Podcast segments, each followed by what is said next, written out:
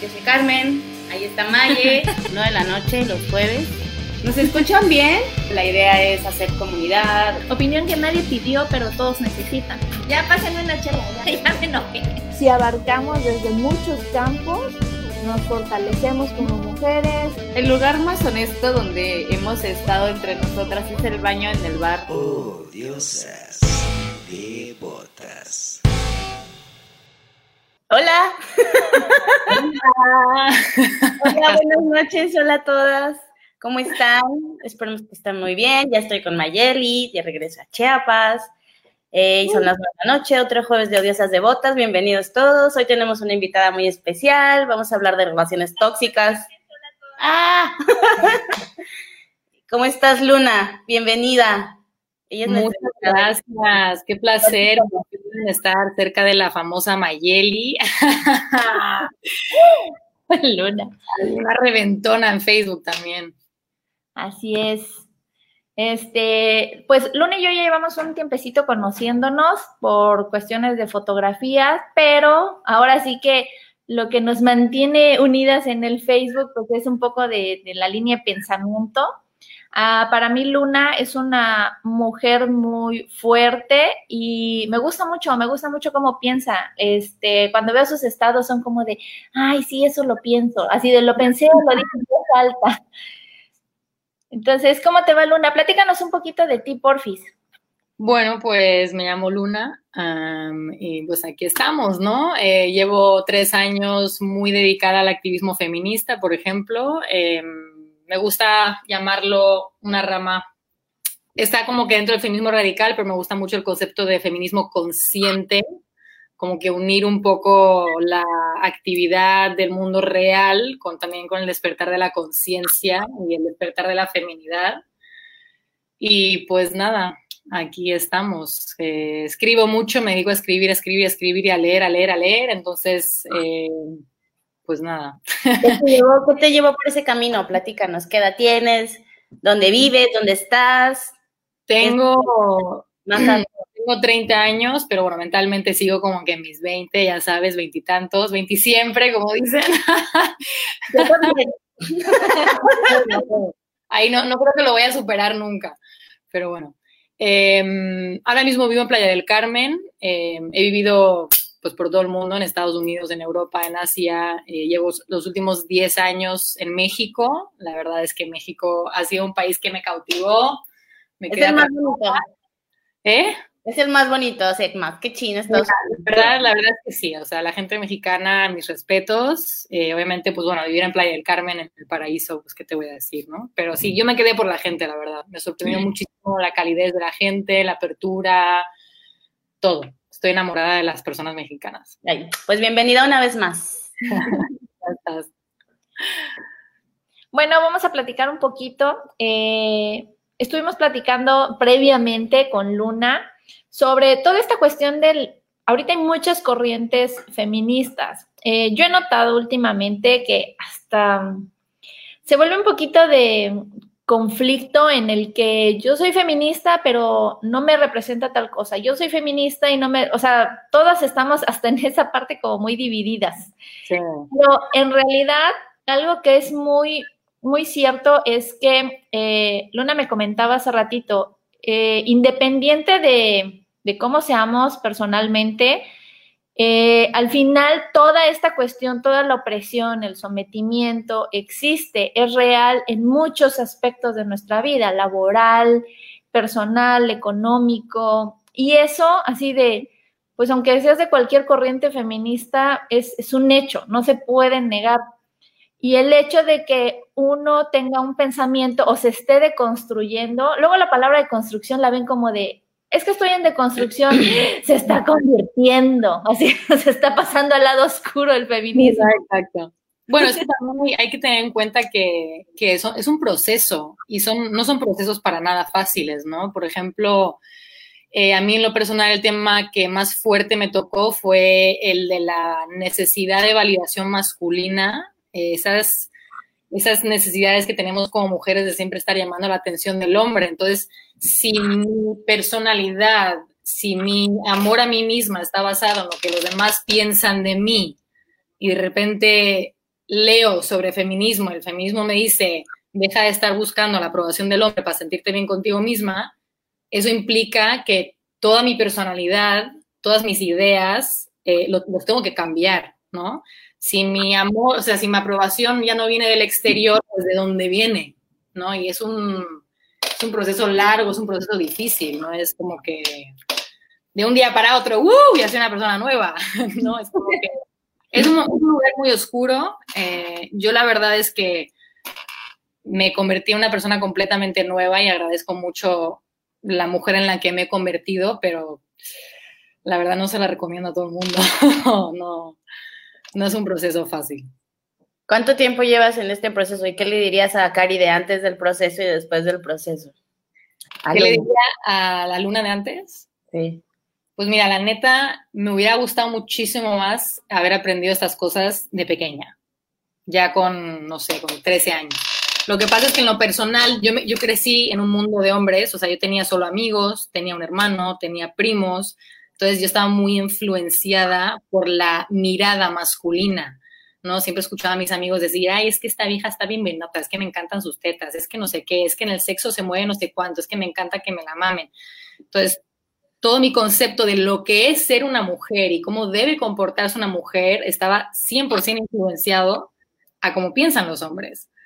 Entonces, desarraigar todos esos pensamientos mm, no es nada fácil. Pero bueno, me hubiera gustado, yo por eso como que ahora hablo mucho de esto, porque me encantaría que las niñas chiquitas, especialmente hoy en día, que es ya, todo el tema de la pedofilia y todo eso está muy drástico, me encantaría que pudieran leer un poco sobre feminismo y decir, ah, wow, pues no valgo por mi cuerpo, no valgo por mi cara, no valgo por tan, que tan bonita me vea, ¿no? Hay otras aspiraciones en la vida que, que ser modelo, que verse bien, ¿no? Es lo que, lo que me diría hace 20 años.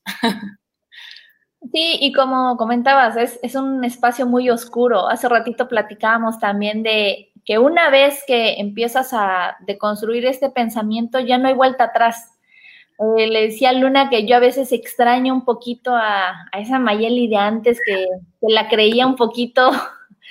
y, este, y sí, como dices, una, un factor bien importante es que empieces a perder muchos amigos hombres porque no les gusta la nueva manera de pensar, entonces te empiezas a alejar de muchos, o sea, que realmente no eran tus amigos. O sea, era gente que estaba casi, casi ahí a la espera de, que te quería comer. Sí. A ver, ¿de cuándo, Ni me saques ese tema, güey, ni me saques ese tema porque no acabo. Estamos aquí cinco horas, cabrón. tienes mucha razón, ¿sabes? También es darse cuenta, o sea, es, también es como mujer darte cuenta de lo triste que es aceptar que tus amigos mm, no son tus amigos. Tus amigos están a la espera, ¿no? Que si algún día te pones muy peda, que si algún día te deja el novio y vas a llorar a su casa. Entonces realmente no te ven como seres humanos, como personas, te ven como un objeto sexual, un objeto romántico y pues a ver qué día caes, ¿no? Que la verdad es que es lo muy triste de esta generación, es que por más que yo quiera creer en la amistad entre hombre y mujer, eh, pues, casi que se ve inviable por cualquier lado.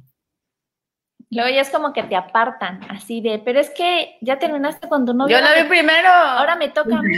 Sí, exacto. No, y lo, peor, de todo es que luego te dicen, ay, es que desde que empiezas con tus amigos ya no somos amigos. Y es como que, güey, nunca hemos sido amigos.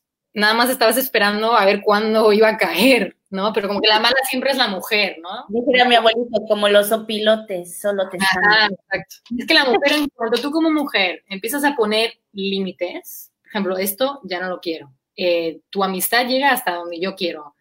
Tú eres la mala, ¿no? La mujer siempre es la mala, Eva es la que se comió la manzana. Como la, eh, película de 500 días sin Summer, quien es la mala es Summer. Exacto. Obviamente es un pendejo nefasto que aunque le hayan dicho un millón de veces que no, ahí sigue insistiendo, pero la mala, como dices tú, es Summer, obvio, sí. Siguen sin superar a Summer, verdad. años todavía la odian. Sí, pues no en el rogón. Eh, bueno, de hecho, retomando esto, vamos a hablar sobre relaciones tóxicas. Ah, hace un día, o sí, habías puesto un post sobre la soltería. A mí me pareció muy importante porque a veces por el miedo a estar sola, a estar soltera, eh, muchas mujeres, y obviamente me incluyo, nos incluyo, nos quedamos en relaciones tóxicas mucho tiempo por no estar solas, por no ser la que no tiene novio o porque igual te meten en la cabeza el que, que es que ya no vas a encontrar a alguien que te ame como yo y todo lo que te venden en esta idea de sola estás mal. Entonces, ese miedo a la soltería, eh, e incluso cuando estás casada, es un poquito más fuerte la presión porque ya no es solo estoy soltera, ya es estás dejada, estás quedada, estás abandonada. Entonces, obliga a muchas mujeres a estar en relaciones tóxicas. ¿Qué sería para ti una relación tóxica? Pues, uff, un temazo, ¿no? Em, en lo principal diría que una relación tóxica es una relación donde no puedes ser tú, en el sentido de que la otra persona te prohíbe o te cohíbe, ¿no? Ser quien tú quieres ser, ser tu esencia. Em, pero bueno, obviamente llevándolo ya a un extremo, pues ya todo el tema de prohibir, ya todo el tema de mentir, ya todo el tema de, bueno, podemos llegar a niveles más altos, ¿no? Pero bueno, no vamos a, no vamos a hablar de eso porque otro tema en cuestión. Pero pues realmente yo siento que en mi experiencia de vida, en la experiencia que he tenido con mis amigas y mis conocidas y en los grupos de apoyo en los que he estado, simplemente son relaciones donde pues como que te prohíben, te, te minimizan, ¿no? Y pues una cosa siempre lleva a la otra. Las cosas hay que pararlas de raíz, eh, porque si no, nunca va a llegar como que a un lugar sano con esa pareja o esa persona. Bueno, yo estaba leyendo por ahí que igual, como que la raíz, o sí, porque a mí también me encanta llegar a la raíz, como de dónde viene esto, ¿de qué sirve?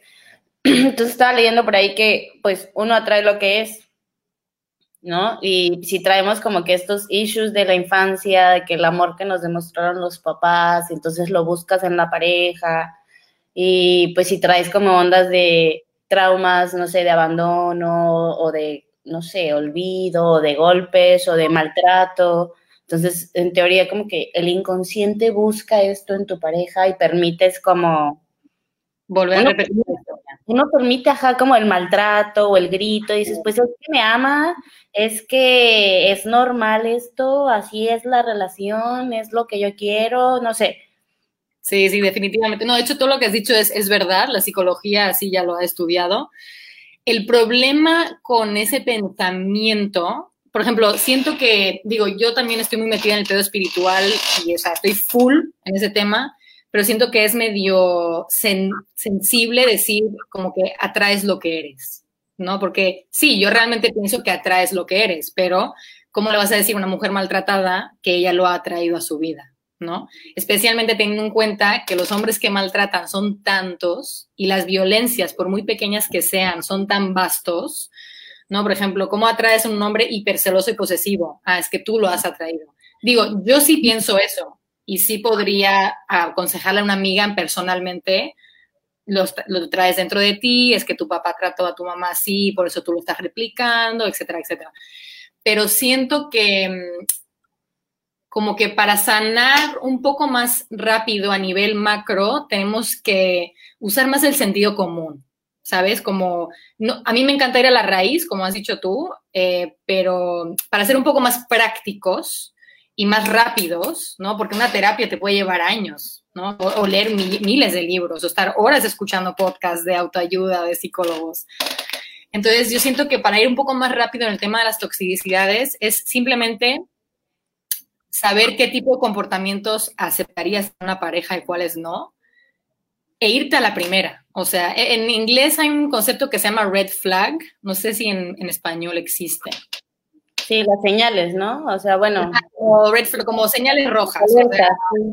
que tu novio te mienta una vez, ya es una señal roja, ¿no? Pero ¿cuántas personas lo dejan pasar? Y bueno, fue una mentira piadosa, una mentira blanca, no pasa nada. No, eso es una señal roja.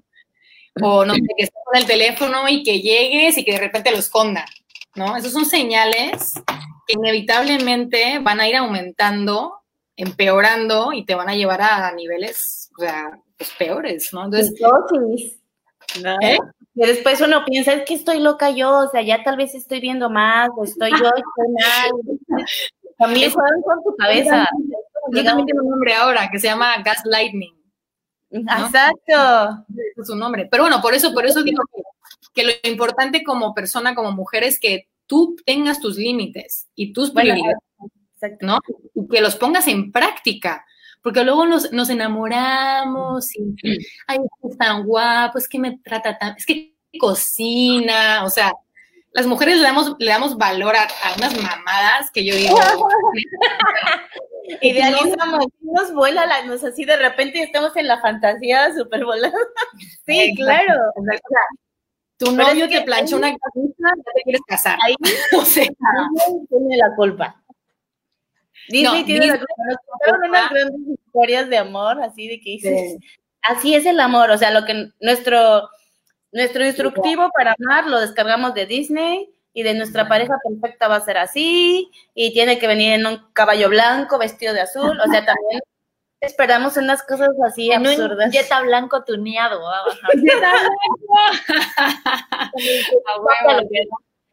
Igual de las telenovelas, así. Yo, por ejemplo, tengo una teoría que se las he comentado a mis amigas. Cuando vemos una telenovela, tenemos a los dos protagonistas que te presentan desde el principio. Obviamente, la protagonista y el protagonista son el, son el centro de toda, toda la telenovela. Ajá. Y uno se visualiza en ellos. Es como de, yo soy ella, a huevo soy ella porque sufre y yo sufro. Entonces nos identifico. nos parecemos un chingo, pero a lo que voy es que en la telenovela la protagonista y el protagonista se la pasan haciendo, o sea, es la infidelidad, no, es la infidelidad a lo que da, así que el- si el güey protagonista está casado, con la que está casado es una bruja maldita que no lo deja ser feliz con la protagonista. Ay, Y no. todas a justificar el sí a huevo, qué bueno que la dejen porque es una Ajá. bruja. Y te das cuenta así de, a ver, analiza fríamente esa telenovela y esa puede ser tú, tú puedes ser la esposa y no eres la bruja, no eres la nada, o sea, tú eres la Que tonta, trabaja todo el día, bye. Ajá, exacto. está enojada porque está todo el día trabajando y este güey anda con la che protagonista. Y la otra es, justificamos entonces en una telenovela todo lo que está mal en la vida. Si ves todas las cosas, son súper tóxicas, pero al final, ¿qué pasa? Queremos que a la de a huevo se casen porque casarse es el fin, el máximo de la felicidad en una telenovela. Entonces, No, y en la vida real también nos, nos Ajá. que la mujer no valía sin hombre y que tienes que tener un hombre para que tu vida tenga sentido, para que no te quedes sola, porque quién te va a ver en un futuro, ¿verdad? Sí, exacto.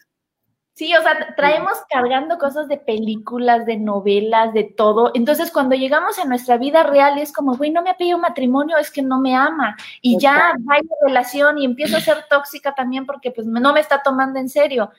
Cuando igual te lo puedes llevar bien sin la dichosa boda, sin todo esto, porque no hay un policía de la vida, o sea, en realidad no hay un policía de, ey, ey, ey, veintitantos años no estás casada, ¿qué pasó, mija? O sea, no hay nada A mí de sí me dijeron a los 22. ¿A los qué? ¿A los 22? Sí, así de, ya te quedaste, ¿qué pedo? Ay, no, que, bueno, es que en México está más drástico el pedo, la neta. O sea, ya desde la prepa ya te están diciendo, hola, mija, dale, ¿no? A ver. ¿Quién te va No, se la presión del bebé y a ver a qué hora, cabrón.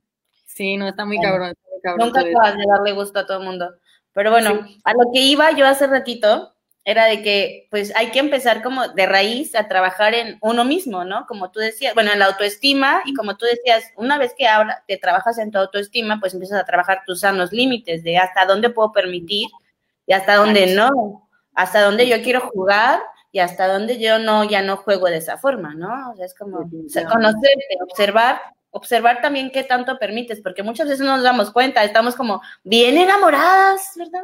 Y permitimos todo, así de sí, no, mm, sí, te veo en una semana, tú sé libre también, es- eso también está como de, a ver, De hecho, es, es, es interesante que saques este tema porque hace unos, unas semanas, unos meses también publiqué una idea que, que me vino, que es que eh, como que en las relaciones, en cuanto conocemos a alguien, como que enseguida nos queremos regalar, ¿sabes? Como que, ay, conocí a este güey en un mes, ya quiero ser su novia, quiero planear mi vida con él y en seis meses nos prometimos, en un año nos casamos.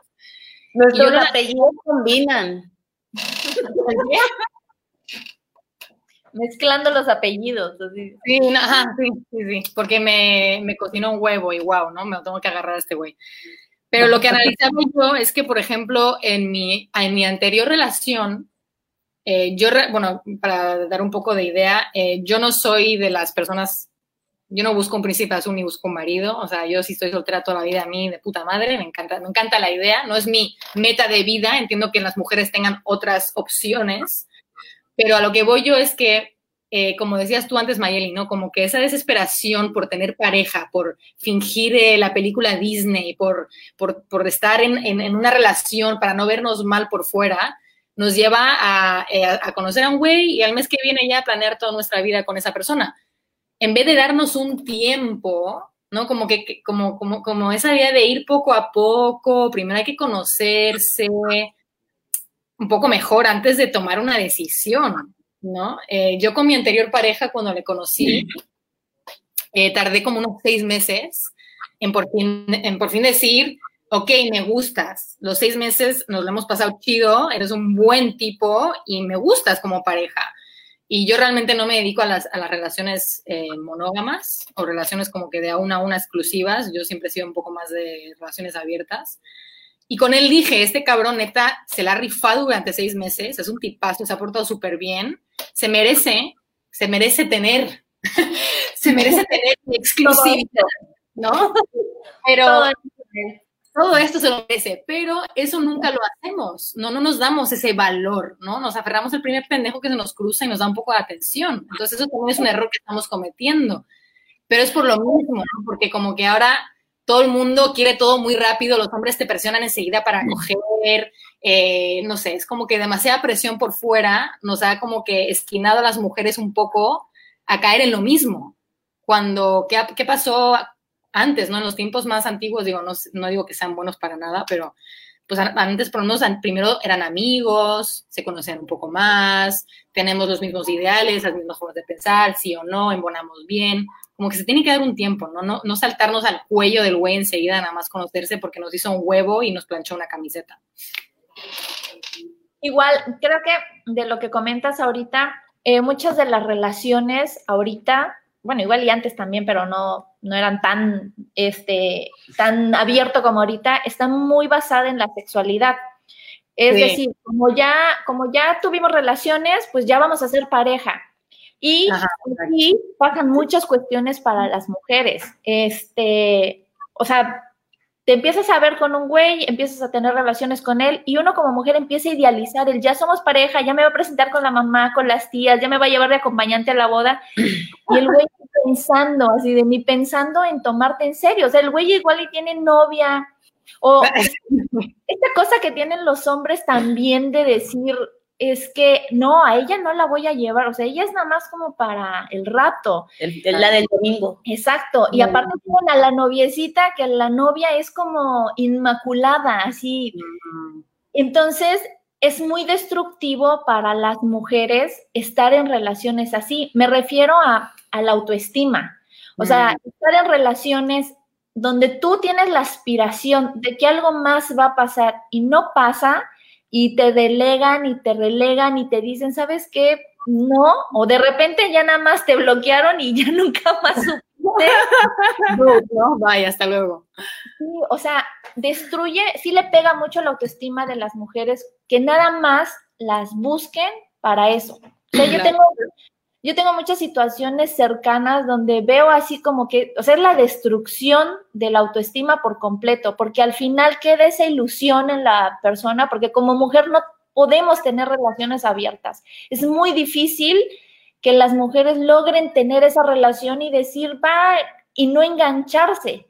Entonces terminan aceptando, como decías en tu post, algo que me gustó mucho era aceptando miserias, este, aceptando migajas de, de cariño, de reconocimiento, de te voy a ver tal ratito. Entonces, pues sí, sí es, creo que es muy desgastante para, para muchas mujeres.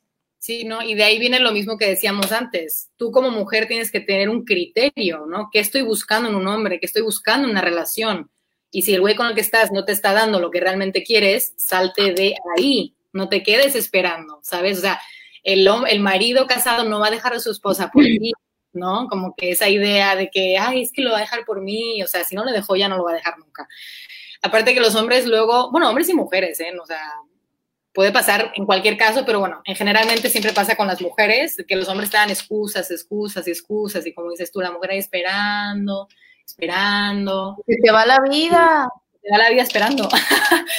y de ahí venía lo que decíamos, lo que decíamos antes. Tú como mujer, aparte de eh, empezar a conocerte, aparte de empezar a entender qué es lo que estás buscando en un hombre y por qué lo estás buscando y analizar la relación de tus padres y qué tipo de relación tuvieran para, o sea, aparte de todo eso, eh, ya de una pon tus límites. O sea, yo acepto esto una relación, yo quiero esto una relación. Si la persona con la que estoy no me lo está dando, lo cortas. Y ya, ¿no? Porque eso de andar, eso de estar perdonando una y luego otra, y como dices tú, Mayeli, estar ilusionándonos con un concepto, con una idea que ni siquiera está existiendo en el plano real, es lo que nos lleva a las mujeres a aceptar estas tonterías. No es que Disney y Hollywood nos han comido la cabeza demasiado. demasiado. De hecho, antes que mencionaste, antes que mencionaste las, las, telenovelas, hace poco, hace unos días le dije a una amiga que está pasando pues por un mal momento, le dije, mira, deja de escuchar canciones románticas, deja de ver películas románticas, ahora le voy a decir que deje de ver también telenovelas, por si las ve, y créeme que tu concepto del amor, de las relaciones y de la pareja va a cambiar drásticamente. Porque estar escuchando y viendo ese ruido constantemente nos sigue manteniendo en ese mismo ideal. Cuando las relaciones pueden ser increíbles, buenas, sanas, divertidas, ¿no? Pero como está, seguimos ahí en ese, vibrando a ese nivel, ¿no? Por así decirlo, pues es lo que nos toca entonces, sufrir. Que es eso también, eh, tenemos una necesidad de etiquetar todo, de etiquetarlo y etiquetarlo rápido. Eh, ya empezaste a salir con alguien, ya, ya pongamos que estamos en una relación, ya subamos fotos, ya compruébanme en redes sociales que yo existo, que quieres, valido nuestro cariño, nuestro amor en redes sociales para que todo el mundo lo vea, para que no solo yo lo vea, para que mis amigos vean que también no me estoy quedando. Necesitamos ese reconocimiento, esa validación, ese existo, o sea, tal vez, tal vez, y eso le leí hace poco, estás buscando una relación o estás buscando como la sensación de cubrir esa necesidad, ¿no? O sea, sí, sí, pues es que, y viene, y viene de lo mismo, y e Instagram con su hashtag relationship goals no está ayudando a estas personas a, superarse, ¿sabes? Entonces, pues, no, está muy cabrón. La verdad es que eh, yo en lo personal no puedo, yo puedo dar mi opinión y puedo hablar del tema, pero yo nunca, o sea, yo no crecí en un ambiente, por ejemplo, donde el matrimonio era como una obligación social. Entonces, yo, por ejemplo, a mis amigas que están obsesionadas en casarse, yo no sé por qué se sienten así, porque no, o sea, para mí el matrimonio yo creo que lo descubrí como en las películas de Disney, mis papás nunca estuvieron casados. Entonces cuando realmente entendí, comprendí lo que era el matrimonio, dije, neta, la gente hace eso. ¿Por qué? No, lo entiendo. Todavía no lo entiendo y tengo 30 años. Entonces yo no puedo entender como que el dolor que, que le puede causar a una mujer que siempre lo ha soñado, como que aceptar la idea de que, oye, capaz si no me quiero casar o no me tengo que casar, ¿no? Como que esa idea de vestirte de blanco está demasiado incrustado en el, cerebro de la mujer. Yo creo que es como un, un sí me ama, ¿sabes? Se va a casar conmigo porque sí me ama. O sea, es que lo vemos como una prueba de amor o algo así, tener como una etiqueta con alguien. Y, es una... No, sí, sí, dime. Y está cabrón que sigamos como que en el mismo esquema de hace miles de años, ¿no? Cuando se institucionó el matrimonio. Es como, ¿por qué seguimos con el mismo discurso de, creo que Melchor Campo fue el que te dice, y honrarás y respetarás y amarás y la fidelidad y el amor hasta que la muerte los separe. Pues es que antes la gente vivía muy pocos años, pues se morían jóvenes, güey, pues era como, sí, ya se murió el que sigue. a los 27, pues, sí. Exacto, a los 27 va, 5 años, no sé. Sí, no, y eso sin mencionar que pues antes la mujer no tenía ni voz ni voto. O sea, antes la mujer si querías sobrevivir como mujer tenías que casarte, era tu obligación de vida casarte y tener hijos y parir y cuidar, ¿no? Hoy en día, por ejemplo, que ya tenemos opción de decidir, aunque nos estén vendiendo el cuento todavía y lo compramos, el 50% de los matrimonios acaban en divorcio.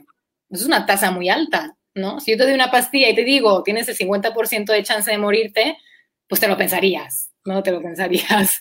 Pero bueno, el tema del matrimonio es que es, una, es un ideal tan inculcado y todos los días vemos películas y todos los días escuchamos canciones y no queremos soltar ese sueño, ¿no? Y que el matrimonio, este, la boda, los hijos y todo, no te garantiza que la persona te va a amar siempre. Es que en realidad lo único que te puede garantizar, y ni siquiera para siempre, es como el trabajo de las dos personas en la relación, como el... Y, hasta eso, yo siento que siempre las relaciones tienen una fecha de caducidad, como cualquier es una relación humana al fin y al cabo. Entonces, es demasiado peso ponerle a una etiqueta de casamiento, de boda, de esposo, esposa, novio, novia, la responsabilidad de me vas a hacer feliz toda la vida. O si eres mi novio, es porque, o mi novia, es porque nos vamos a terminar casando. Si no es ese fin, entonces, ¿para qué voy a estar en una relación? Y es como de, pues es como decir, ¿para qué como si voy a ir al baño? Entonces, yo... sí, exacto. ¿Para qué como si me voy a morir tarde o temprano, no? Y de hecho, conozco a muchas, muchas mujeres que, que están muy involucradas, ¿cómo se dice? ¿Cómo diría yo? Eh, ¿Cómo se dice? Eh, ay, las palabras en inglés y español se me van invested. Ah, bueno, que llevan muchísimo tiempo en una relación, todavía no se han casado. Inviertes, inviertes. Inviertes, eso, están muy invertidas en una relación y que me dicen, no, pero ¿cómo le voy a dejar? Son siete de mis, siete, diez, quince años de mi vida perdidas. Y a la basura. Tirados a la basura si no me caso con él. Y es como que, o sea, en esos diez, siete años has aprendido. Por eso voy a poner otros 25. Mejor. No, pero lo que voy es que muchas personas lo ven como una inversión, o sea, ni siquiera lo están viendo como una experiencia de vida o como un aprendizaje o simplemente disfrutar del presente día a día. Es como que ya llevo cinco años con este cabrón, pues me voy a aguantar el resto de mi vida aunque sea infeliz, porque ¿cómo lo voy a dejar? ¿No? Y es un pensamiento súper tóxico, porque como dijiste tú, Mayeli, estoy poniendo mi, felicidad en, los, sobre los hombros de una persona que a lo mejor ya ni siquiera quiere estar ahí. Pero como los dos estamos pensando igual y nadie dice nada, pues ahí estás con 50 años amargado, viviendo con la misma persona con la que llevas 40 años y pues ¿para qué estás ahí, no?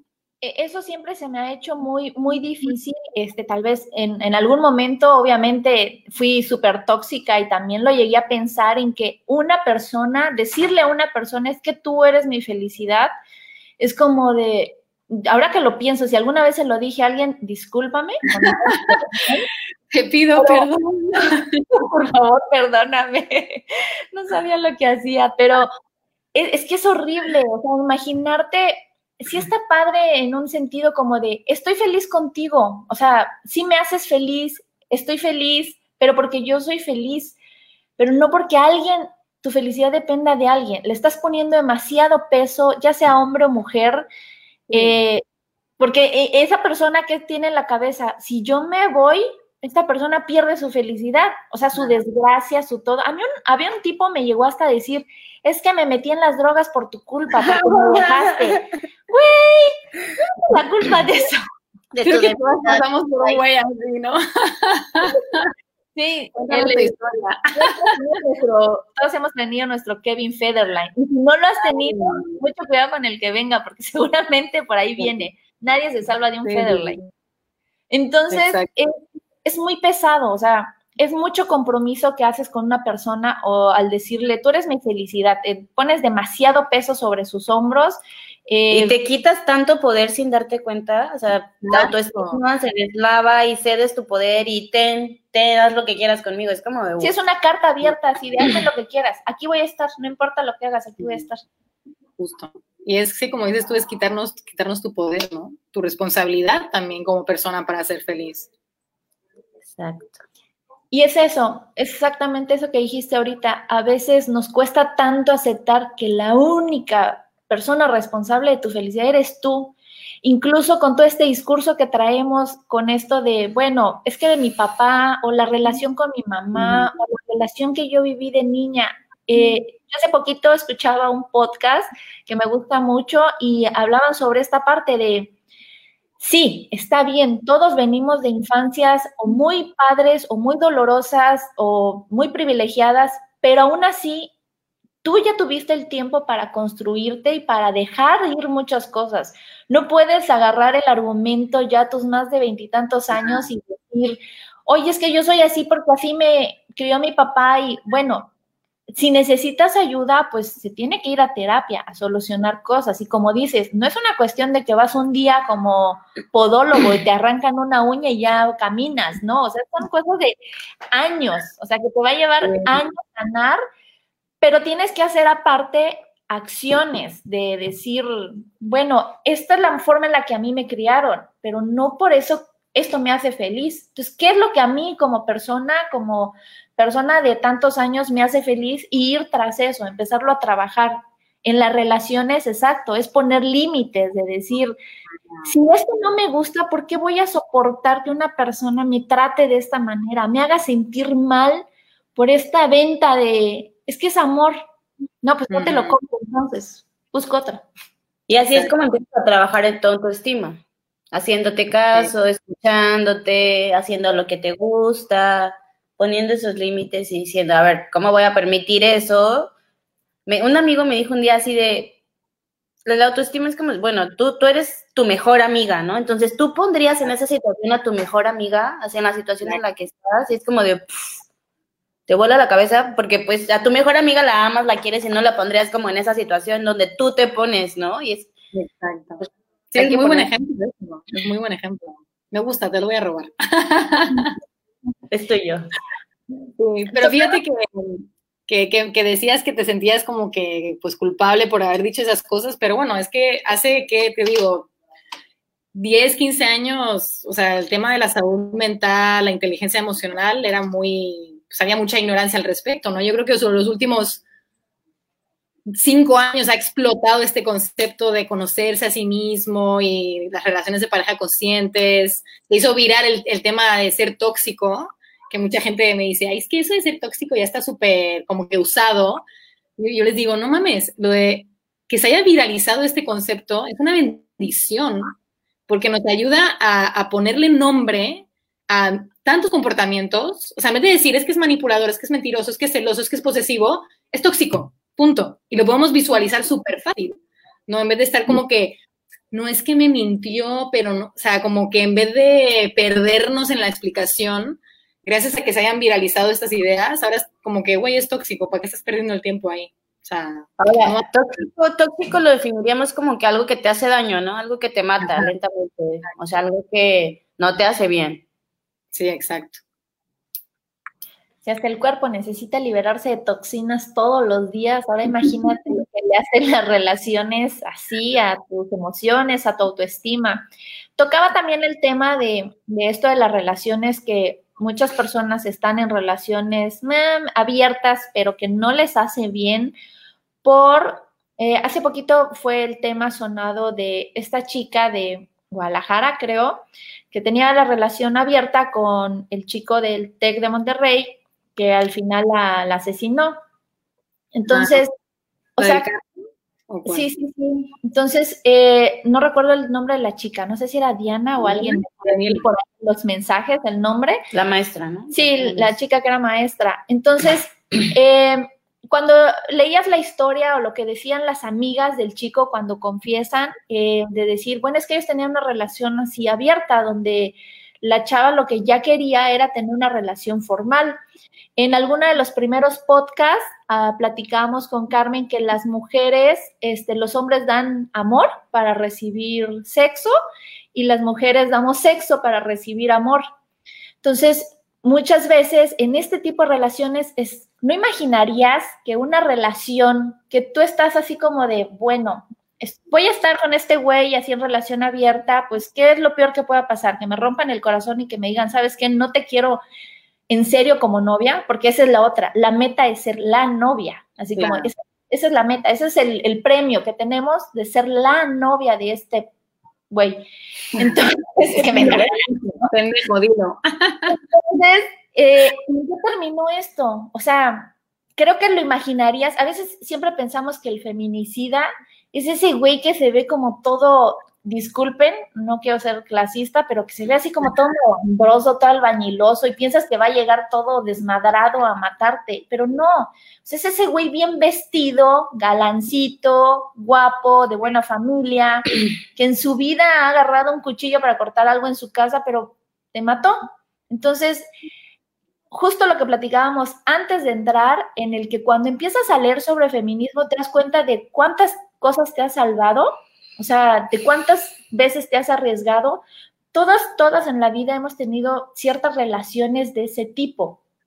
y, y, te quedas ahorita así como de, güey, pude haber sido yo, pudo haber sido mi amiga que se ve con tal güey y que yo lo sé y que yo lo solapo y que yo la apoyo y todo pudo haber sido cualquiera de nosotras, porque no fue una, no fue una cuestión extraordinaria, como hay muchos feminicidios también así, pero esto era una relación. O sea, él y ella tenían una relación, no era el esposo madreador, no, no iba pasando por la calle y Exacto. lo del brazo. Sí, no, y es, es, un concepto que es, yo discuto muchísimo eso porque, por ejemplo, yo en mi Instagram estoy todo el pinche día posteando estas cosas y claro, los hombres pues obviamente se ofenden y es que no todos los hombres somos así, pero es que es algo súper común que le pasa a tu amiga, a tu vecina, a tu mamá, a tu prima y nosotros como mujeres es imposible saber, o sea, como dices tú, este chavo era un chico normal, el tech, educado, bueno, bien parecido y mira el límite al que llegó. Entonces, las mujeres, o sea, por el simple hecho de querer defendernos y usar nuestro cerebro, nos critican, ¿no? Nos juzgan. Es que no puedes poner a todos los hombres en esa misma caja. Bueno, perdóname. Lo que es ridículo es que, por ejemplo, la primera causa de muerte en los hombres sea eh, los problemas cardiovasculares y las primeras causas de muerte en mujeres exista en el top 5 muerte por pareja. O sea, literalmente la relación romántica es un de muerte para la mujer. Y aún así estamos lavadas, tan lavadas de la cabeza que queremos parejas y queremos casarnos y, que, y lo soportamos todo porque no, no, creemos que pueda llegar a ese nivel. Pero bueno, o sea, yo, yo en lo personal pasé por una relación hiper mega violenta, no lo vuelvo a repetir y no lo he vuelto a repetir, pero todas hemos pasado. Yo creo que, no sé si leí que, no sé, nueve de cada diez en México y siete de cada diez en España y tres de cada diez en Estados Unidos han pasado por relaciones violentas. Y este no es, como dices tú, el chacal de la calle, este es tu vecino, el guapo que conduce un Mercedes, ¿no? O... Es que puede ser cualquiera, puede ser cualquiera. Y no se trata, no, se trata tampoco de andar paranoicas, de andar preocupadas, y andar desconfiadas, y andar de mamonas, simplemente tener los ojos abiertos y ver las señales, ¿no? Siempre hay, o sea, antes de que llegue a ese nivel de feminicidio o de o sea, hay, señales que, las mujeres ignoramos, pues por lo mismo, ¿no? Porque el amor hay que sacrificar y perdonar y él me cela, me pega porque me ama o me prometió que nunca lo volvió a hacer, puras mamadas.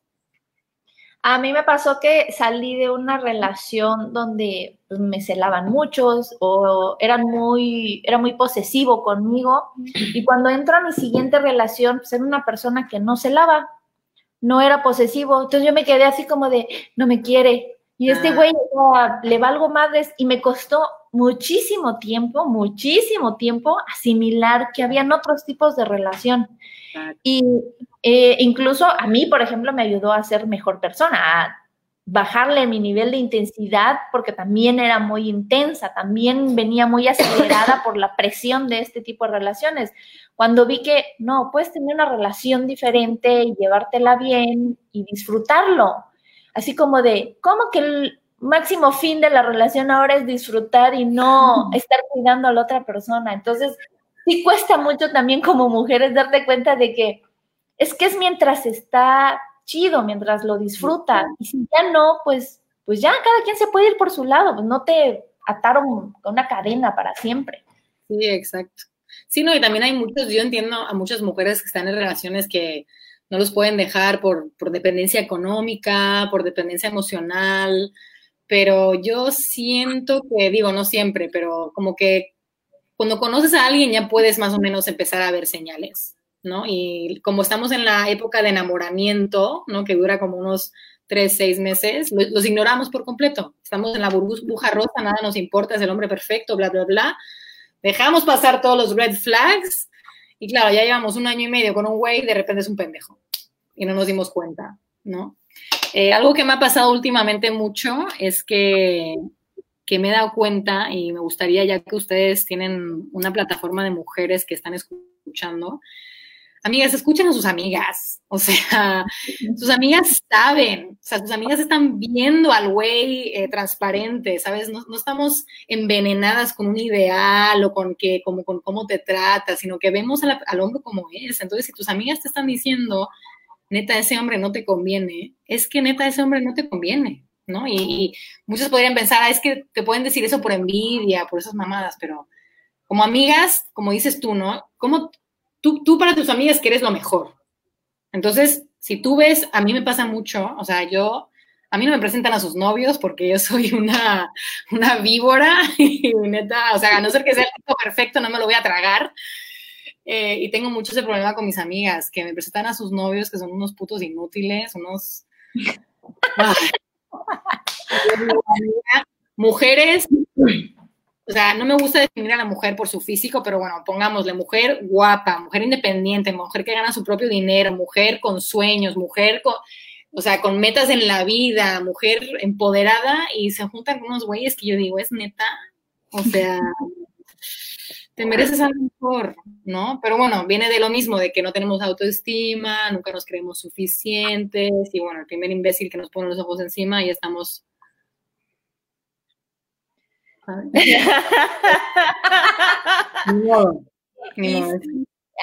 ¡Qué joya!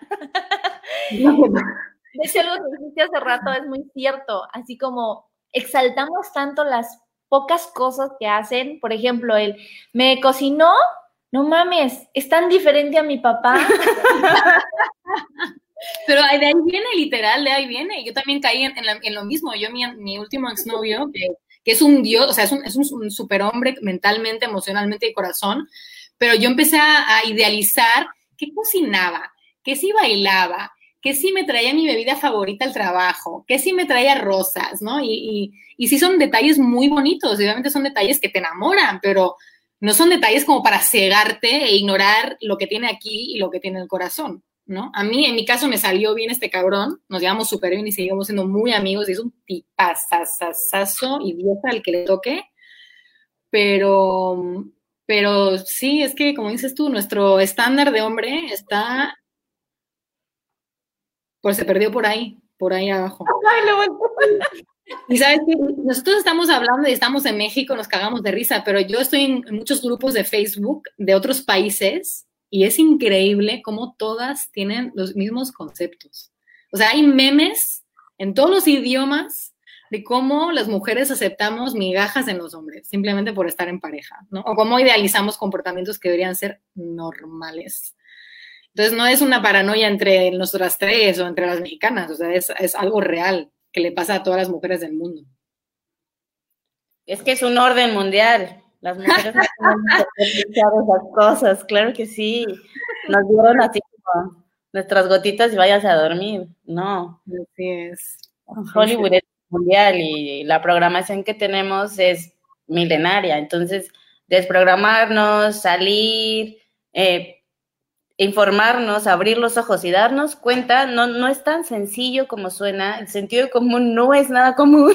No, no es nada común, ¿no? No, y más como dijiste tú, Mayeli, como que no sabemos que existen otros tipos de relaciones, ¿sabes? Como que siento que también mucho en la cultura mexicana es normal celar, es normal que, que, jueguen contigo, es normal que te engañen y que perdones y que sea el drama y que sea el sexo pasional después y como que es normal todo eso, ¿no?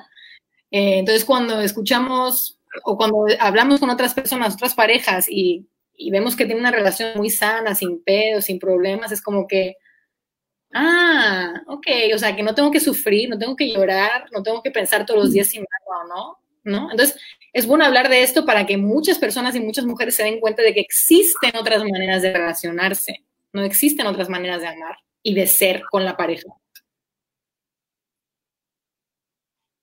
es como el caos, conocemos el caos, estamos acostumbrados al caos, acostumbradas al caos y de repente buscas eso, ¿no? Caos, si la relación está sana, está tranquila, no hay alteraciones, no hay celos, no hay, no hay drama, pues no te gusta también, ¿no? Pasa de que, no, aquí no hay caos, esto no está bien, algo no está bien, entonces hay que hacer caos. Exacto, sí. Y eso viene de lo que tú mencionabas antes, eso viene de tus problemas de la, desde la niñez tu sistema nervioso está tan alterado todo el rato que de repente cuando estás en calma, pues estás fuera de tu zona de confort. Y el cerebro, el inconsciente, siempre está buscando estar en su zona de confort, ¿no? Entonces, por eso siempre eh, eh, ¿cuál es la palabra en, español? Eh, sabotear, saboteamos las relaciones, ¿no? De repente estoy súper bien con mi pareja, pero mi cerebro está acostumbrado a estar en caos pues, ¿qué voy a hacer para sabotear esta relación? Y eso pasa también, y por eso es como muy importante lo que dijiste tú, de que hay que conocernos, hay que entender por qué nos relacionamos, cómo nos relacionamos y sanarlo, porque obviamente estar en caos todo el rato no es sano para tu cuerpo, ni para tu mente, ni para tu estado emocional, ni para tus relaciones, ni para tu vida, ¿no? Entonces sí, es, es parte de a mí me encantaba sabotear, era una saboteadora profesional. Era, mi profesión. Pero es cierto, llega un punto donde te hartas, te hartas de, estar mal, de sentirte mal. Y a mí, por ejemplo, ahorita es como le huyo demasiado a los problemas, al caos. Cualquier cosa que me represente así como ahí viene, me doy la vuelta, me evado porque es, ya no quiero desperdiciar mi tiempo en, mm. este tipo de, relaciones. Así, cualquier cosita que me suene a, ah, te estoy prohibiendo algo, te estoy diciendo algo, es como, eh, adiós, next. Y aquí viene otra cosa muy importante, que era algo que, decías tú, que ese miedo a estar solas, a estar solteras, se ha visto porque, em, así como en mi caso, por ejemplo, que soy mamá, está bien estigmatizado el ser mamá también. Es como de, ah, mamá, mamá luchona, no puede salir, este, y memes y todo. Al principio a mí me enojaba mucho y me metía yo a pelear como señora de Facebook. ¡Ah! hacía mandar piolines enojados. sí, me metía, me metía a discutir, pero luego me quedé así como de, es como hacerlo del, mm, no todos los hombres, es como de, no, no todas las mamás, no, pues no todas no tengo que darle explicaciones a nadie de mi maternidad. Igual pasa con esta parte de la soltería, que están los memes de que eres la señora de los gatos, que ya te quedaste, que solterona y que todo el tiempo, yo al menos veo en Facebook, todo el tiempo la gente se está quejando de no tener pareja. Y es como de... Y cuando tienen pareja... Allá, dichosos. Sí. Alguna vez puse que se me hacía muy hipócrita la gente que el 14 de febrero decía, ay, pues nosotros somos los solteros y que la vamos a pasar bien chido porque no tenemos pareja. Pero ojo, no es lo mismo ser, ser soltero que está disfrutando su soltería a ser un soltero resignado porque el güey o la chica que te gusta no te hizo caso. Entonces, ser ese soltero que solo está quejándose y pidiendo eso que, como tú decías, sobras de amor de alguien, pues tampoco está chido, porque entonces quiere decir que algo no estás trabajando y no estás disfrutando este tiempo que es para estar solo contigo. Yo veo muchas amigas solteras que al principio se quejaban y ahorita es como de, no manches, es que yo no entiendo qué tendría que hacer un hombre o una persona para que yo me metiera una relación en pareja. A mí me encanta cuando las leo así porque digo, se están disfrutando ellas tanto y tanto su tiempo que ya pues están poniendo de moda no tengo que estar en pareja para estar feliz, pero tampoco me estoy quejando de eso. Entonces, creo que eso está muy padre. De hecho, publicaste, yo me acuerdo que tú publicaste hace como, no sé, tres o cuatro o cinco años, no me acuerdo. Sí, no, me acuerdo perfectamente. De hecho, tengo un screenshot de guardado. Publicaste justamente algo de eso. Decías, la mejor época en la vida es la soltería, pero esa soltería que se disfruta, ¿no? Publicaste algo así. Lo tengo por ahí guardado.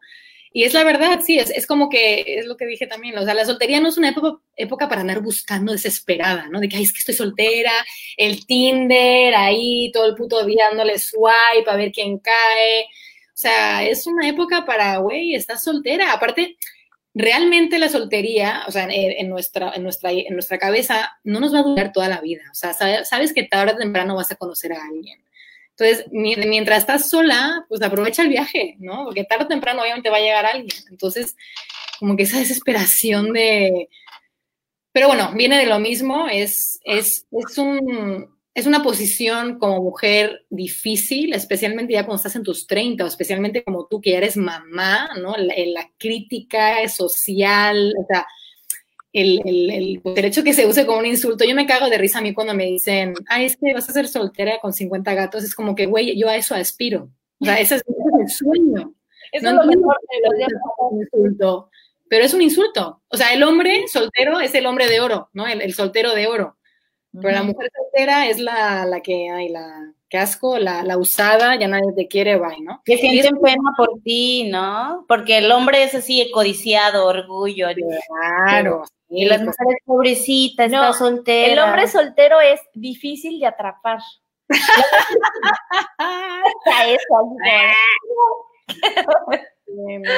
para, que, para que se vea como que lo tan diferente como nos han puesto al hombre y la mujer, ¿no? Y, y no siempre aplica, pero yo siempre como que para intentar procesar algunas ideas, siempre pienso, bueno, y si un hombre, por ejemplo, a mí me critican por estar soltera, pero bueno, un hombre soltero en sus 30, pues está codiciadísimo, ¿no? Como que está en su punto caliente, él decide estar soltero. Entonces yo uso esa mentalidad para decir, bueno, si él puede, yo también, ¿por qué no? Es lo mismo. Por supuesto.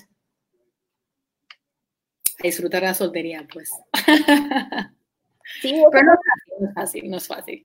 Creo que es muy importante, eh, obviamente son pasitos, este, este, este proceso de ir cambiando el pensamiento lleva, o sea, son, son muchas cuestiones que tienes que, que, ver, es el analizar tu pasado, este, ayudarte un poquito en tus emociones, el leer, el informarte, el salirte a veces un poco de esa burbuja en la que vivimos, el darte cuenta también de que hay muchas, muchos, muchos tipos de feminismo cuando a veces decimos que el feminismo, yo al principio era súper así arraigada de que a mí no me representan las feministas.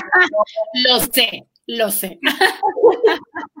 ya, cuando, vi el switch dije, una más ha caído al dark side. Welcome to the jungle. Estás tardando, ¿eh? Créeme que, muchos, créeme que muchos lo dijeron así como de vaya, vaya. Mira quién cayó. Pero es, es en serio, pero, o sea, tú, lo sabrás, eh, es inevitable. Cuando te pones a leer, es que es inevitable no caer. Es inevitable. Pero bueno, eso es consciente, no puede ser indiferente. Sí, ya no puedes echarte para atrás. Y también lo que mencionaste al principio es lo primero. Cuando te desapegas de esa aprobación masculina, es súper liberador. O sea, es es, te, cambia muchísimas cosas. El que todo lo que hagas, que tu imagen, que tus pensamientos, hasta algo tan simple como tus posts, tus memes, no necesiten de la aprobación masculina. Un amigo hace poquito, bueno, amigo por decirle de una manera, me dijo, me caías mejor cuando no eras feminista. Y le dije, qué casualidad, también tú me caías mejor cuando yo no era feminista. Así que Oh. algo, pasó ahí, o sea, perdí muchísimas amistades, amistades masculinas, pero al final fue como de, me siento bien, no me quitó nada, no hay una sola persona que haya perdido que me arranque el corazón. Entonces es como de, e, e, es necesario, era necesario, es necesario ese cambio, pero como mujeres nos rehusamos muchísimo. ¿Tú cuáles piensas que son los primeros pasos para poder como tengo dudas, así como convertirse a otra religión. pues es que al ministro. La neta, el tema de la validación masculina está muy cabrón, güey. Está muy, muy, muy, muy, muy cabrón. Eh, yo, por ejemplo, tomé la, el tema de la depilación como un tema para empujarme ya al límite, para que, a ver, si yo realmente no me depilo y puedo estar en presencia de un hombre heterosexual sin que me afecte, ya llegué a ese nivel de diosa, ¿no? Eh, pero es que no es fácil, no es fácil. Y yo, por ejemplo, que soy bastante de vale verga ya de por sí, que los hombres ya de por sí me valen un poco más de verga, me ha costado muchísimo. yo creo que para una mujer que está más involucrada en todo este tema de gustarle a los hombres, estar siempre guapa, maquillada, bien vestida, y de repente que le digas, oye amiga, deja de buscar validación masculina, pues pero si, si todo, todo yo está basado en eso, ¿no? ¿Cómo voy a dejar de ser yo? ¿Cómo voy a tener que recrearme de nuevo? No es nada fácil, pero como dices tú, güey, una vez que lo consigues, no mames, güey. O sea, es como vivir en un orgasmo constante. Es, vivir, es, es, es llegar a un nivel donde por ejemplo, yo antes decía, es que a mí lo que la gente me diga me vale verga, pero no es verdad, ¿no? Ahí andaba sexy, y siendo bonita, y siempre queriendo gustar a los demás, hipócrita, en fin. Pero ahora ya llega a un nivel en el que realmente eh, me vale verga. Yo, por ejemplo, ahora que llevo, pues llevo seis meses viviendo en el bosque, no estoy depilada por ningún lado, voy a la calle en mis shorts, me pongo mi bikini, tengo las axilas hiper peludas, si quieres te las muestro, me vale un kilo de verga ahora sí. Y tengo hombres tumbados al lado mío en la piscina y me ven y me da igual. o sea, me da igual, de verdad. El tema, ah, también voy a decir una cosa, la no es un tema fácil. ¿eh? O sea, a mí, yo, por ejemplo, la mayoría de mis novios han sido lampiños, porque a mí los vellos en el cuerpo de hombres y mujeres me dan asco. Pero pues llega un punto en el que dije, mira, si yo puedo tolerar los pelos que tienes en la cara, que tienes comida de ese tres días, puedo intentar tolerar los cuerpos que yo tengo en mi cuerpo y que son parte de mí como mujer adulta. Y si yo llego al punto de poder tolerarlo y aceptarlo, voy a ser invencible. Y la verdad es que sí te da ese, ese podercillo. Creo que esta parte de la depilación, eh, por ejemplo, existe mucha burla. Cuando, de hecho, siempre que tocas un tema o cuando los hombres tocan un tema de feminismo, lo primero que hacen es retratar a la mujer como alguien ya con vello, así como que es su primera cuestión. Pero ah, como lo comentas, es que sí es una cuestión de si puedes hacer eso, es como de, pues sí puedes desbloquear muchas cosas. En mi caso yo no lo puedo hacer porque a mí, como dices, a mí me molesta mucho el vello de la gente y en mí no lo, no lo soporto. Y la otra, soy casi lampiña. O mi mamá, mi mamá me heredó ese hermoso gen donde así como de salen vellitos ni en las piernas.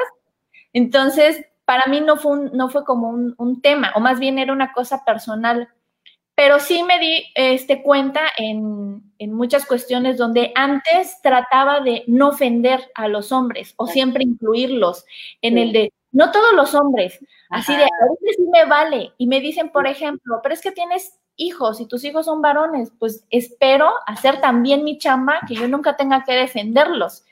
O sea, que no tengo que meter las manos por ellos de, pero mis hijos no. Espero que, lo hagan bien, que sean buenos seres humanos, no buenos hombres, que sean buenos seres humanos.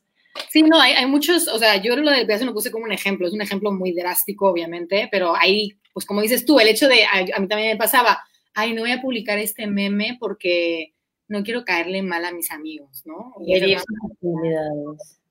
si ya llegas a un punto en el que dices, ya, güey, o sea, si no aparte sí, pasó eso de que, por ejemplo, con el tema de la marcha feminista, pues un chingo de gente así de, ay, es que ¿por qué tienen que destrozar cosas? Sí, borrar, borrar, borrar, borrar, borrar, o sea, ya me da igual tu amistad, güey, si quieres entender bien, no, como dices, tú verás no me das nada, no me quitas nada, chao. ¿No? Yo siento que después de todos estos movimientos y todo lo que está pasando y todo lo que va a pasar, este, yo estuve empecé a involucrar con muchas mujeres con las que antes no tenía contacto porque tenía esta cierta, este cierto miedo, pero a partir de ese, de involucrarme con ellas fue que cambió todo el chip. Entonces, siento que de todo lo que está pasando y todavía lo que va a pasar, aún así tenemos a muchos hombres resguardados en nuestras redes sociales. Están así como, mejor ni voy a decir nada porque me van a borrar, y la verdad que quiero seguir viendo fotos de piernas o cosas así.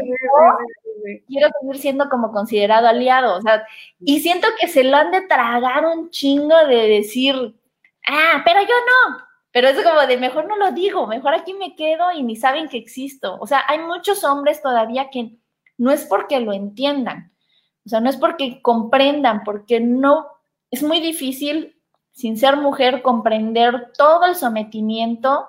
Y nosotros, nosotras, al estar aquí ahorita, estamos en una situación muy privilegiada. O sea, dentro de los millones de mujeres que existen, tenemos privilegios tan enormes que hasta a veces hasta te sientes mal. Sí, sí. pero todo este sometimiento que hay, todo, toda esta cuestión que ya se está sacando, que las nuevas generaciones ya no la van a traer, espero, precargado en el chip, hay muchos hombres que están ahí todavía resguardados así de, no voy a decir nada con mis amigas feministas, pero ahí siguen. Espero que sea porque estén cambiando la mentalidad y no porque nada más estén como haciéndose pato. Diría un maestro que tenía, este, avanza más el que navega con bandera de pendejo. Es decir, el que no va llamando la atención, llega más lejos. Sí, claro. No, y, sabes qué, te voy a decir, te voy a ser sincera. Em, digo, o sea, también es un concepto que hay que aclarar, ¿no? Que el feminismo no es odiar a los hombres, no falta el pendejo que lo diga. Pero, pues, la única razón, de hecho, el odio a los hombres se llama, eh, ¿cómo era? misandría, creo que esa es la definición de odiar a los hombres. Y la única razón por la que no he llegado a ese nivel es porque realmente conozco a hombres eh, que están haciendo el trabajo, ¿no? que realmente se están cuestionando, que están cambiando sus comportamientos, que están yendo a talleres de nuevas masculinidades, que se están esforzando, que escuchan, ¿no? que es súper importante, porque los hombres no quieren escuchar, ellos piensan que tienen la razón y mi vida, mi vida, mi pene, mi pene y ya. Entonces, la única razón por la que no he cruzado esa línea es porque, verga, pues no puedo, porque conozco a hombres, ¿no? Y tengo fe y esperanza. Y desgraciadamente eso viene un poco también de esa, no sé si decir validación, pero como que esa esperanza que tenemos las mujeres de, por favor, que los hombres se den cuenta, ¿sabes? De que, de que sí, porque sí les necesitamos, ¿no? Pero, pero realmente no los necesitamos. Hay una frase que me gusta mucho, que dice que cuando una mujer odia al hombre, se separa, ¿no? Hay una película que ahora mismo no me acuerdo cómo se llama, pero va de una isla de mujeres, o sea, que las mujeres se van todas a una isla y trabajan entre ellas para, pues, para crear una sociedad. Y los hombres, cuando un hombre odia a una mujer, la ataca, ¿no? Eso lo vemos día a día en todos lados. Y no sé si viste una película que se llama Alfaro, con este güey de Crepúsculo. Creo que no. Ni la veas, o sea, es una porquería, pero en comparación con la película de las mujeres que se unen y intentan crear una sociedad y bla, bla, bla, El Faro trata de dos hombres que se quedan perdidos en una isla y es una película asquerosa, es una película de agresividad, violencia, tensión sexual entre ellos. Y yo siento que esas dos películas representan perfectamente la mentalidad que tiene cada sexo, ¿no? O sea, las mujeres a pesar de que hayamos sido sometidas, eh, oprimidas, esclavizadas bajo el, yugo del hombre, todavía estamos pidiendo comprensión, ¿no? En vez de mandarles a la verga, atacarles y matarlos a todos, que sería como que... Así piensan los hombres, ¿no? Quiero conquistar América, voy a matar a todo el mundo. Un genocidio. La historia de nuestra humanidad, puros genocidios, porque así piensan los hombres. Las mujeres no pensamos así, las mujeres intentamos comunicar, entender, crear sociedades nuevas y pues bueno, eh, gracias a Dios existen, existen muchos grupos de hombres que están poco a poco despertando y pues hay que confiar y Mayeli, tú haz tu chamba, ¿no? Ahí traes ahí a, a la futura generación. Tengo mucha chamba que hacer. Y sí, responsabilidad. Porque también es que eso es una cosa que muchos hombres no ven. El, machismo no es para nosotras, los afecta a ellos también muchísimo. El hecho de que como niños, yo por ejemplo en mi casa trato de educar a mis hijos en, en un sentido muy amplio, de respetar como sus sentimientos y todo, pero viene una maestra y le dice, Nicolás, no llores porque no eres niña. Entonces viene Nicolás así de años trabajando con él algo y viene es que yo no puedo usar eso porque ese color me dijo la maestra que es de niña. Este, no puedo llorar porque no soy niña. Entonces es como de, ay, yo estoy chambeando aquí en mi casa, muy duro con eso, o sea, eh, su papá también ayudando a esa, esa, esa parte de, de no, ustedes no crezcan con esa mentalidad, o sea, los dos trabajando con ellos de no crezcan en esa mentalidad porque los afecta, o sea, el machismo afecta muchísimo a los hombres. los hace, los hace tener que ser violentos, tener que ser, es que si no cargas un mueble no eres un hombre. Así de, ahí sí ya es que bajar, manden a los hombres, pero yo soy un hombre que no aguanta nada, o sea, no tengo fuerza, ¿qué hago? No, pues ya no eres hombre. no sirve. Es que cre- crecimos, crecimos con esa en, esa, en esta sociedad que es machista. Nosotras mismas tenemos pensamientos machisma, machistas, o sea, por eso nos atacamos unas con otras, por eso nos criticamos, nos juzgamos, nos señalamos, porque traemos ese mindset, ¿no? De machismo. Sí, sí, no, es, es un trabajo de, de mujeres y de hombres. O sea, como decíamos al principio, las mujeres no somos unas santas que no hacemos nada mal y la, la, la, ¿no? O sea, las mujeres también somos hipertóxicas. Yo he tenido experiencias también con mujeres que digo, no me estás ayudando a mi feminismo, ¿sabes? Pero pues existen, existen y todas. O sea, no se trata de idealizar ni endiosar ni a hombres ni a mujeres. Todos tenemos trabajos que hacer. Desgraciadamente, nuestras vidas corren peligro, ¿no? Bueno, los hombres también hay, los hombres tienen más, eh, más alto índice de suicidio, que también viene por todo el tema del machismo, la, el tema que no se puede expresar sanamente y todo eso, pero hay una diferencia entre que te mates y entre que andes matando a otra gente, ¿no? Pero pues sí, es un tema de todos y por eso mismo el feminismo intenta también concientizar a las mujeres, concientizar a los hombres, pero pues como decíamos antes, no es tan fácil concientizar a los hombres porque todos andan muy ofendiditos.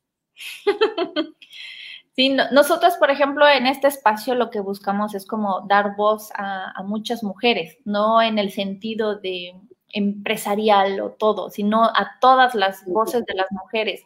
Y tampoco es, es, es eso, es somos unas santas, todas somos amigas, todas nos vamos a llevar, porque somos seres humanos y tenemos un chorro de diferencias y tenemos muchas emociones, estructuras, todo diferente, ¿no?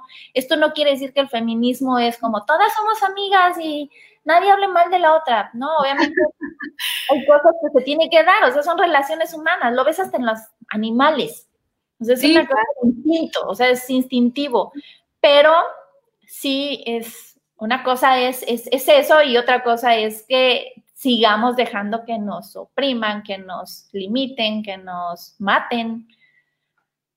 Sí, o sea, la meta es común para todos, ¿no? Queremos crear sociedades mejores, relaciones mejores, experiencias individuales mejores, ¿no? Yo quiero sentirme bien conmigo misma y pues el feminismo realmente es, un campo muy amplio y toca un chingo de temas y luego hay ramas diferentes y todo lo que tú quieras, pero al final del día es lo mismo, ¿no?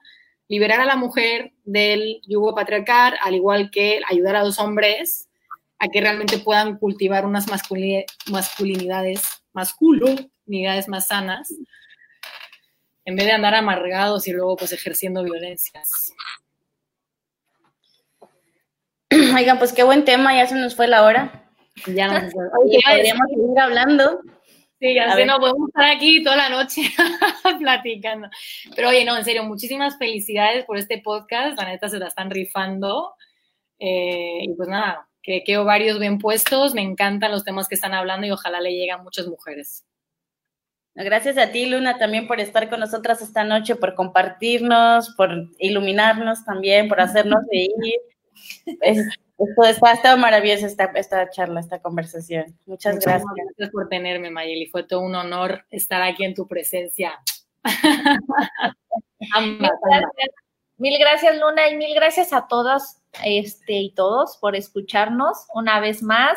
Y recuerden que mañana va a estar en Spotify este, este episodio. Y pues bueno, mil gracias por recomendarnos siempre. Cuídense eh, mucho. Gracias, Luna, por estar. Chao. Besos. Cuídate mucho. Ojalá nos puedas acompañar igual en otro programa con otro tema. Sí. Me encantó tu vibra. le dije a Car, le dije a Car, oye, Luna te va a caer muy bien. Le digo, me vibra muy parecido a ti, le digo, entonces te va a caer muy bien. Sí, va, yo también como que sentí como que nos vibrábamos igual. Qué chido. Voy a llegar a Chiapas un día para vernos. no, mejor vénganse para acá, entonces, mejor vénganse para acá. Las dos. Pero ya quedamos en contacto. Cuídate, Cuídate mucho. mucho, Luna. Gracias a todas. Gracias. Yo soy Carmen, ahí está Maye, 9 de la noche, los jueves. ¿Nos escuchan bien? La idea es hacer comunidad. Opinión que nadie pidió, pero todos necesitan. Ya pásenme una chela, ya, ya me enojé. Si abarcamos desde muchos campos, nos fortalecemos como mujeres. El lugar más honesto donde hemos estado entre nosotras es el baño en el bar. Oh, diosas, de botas.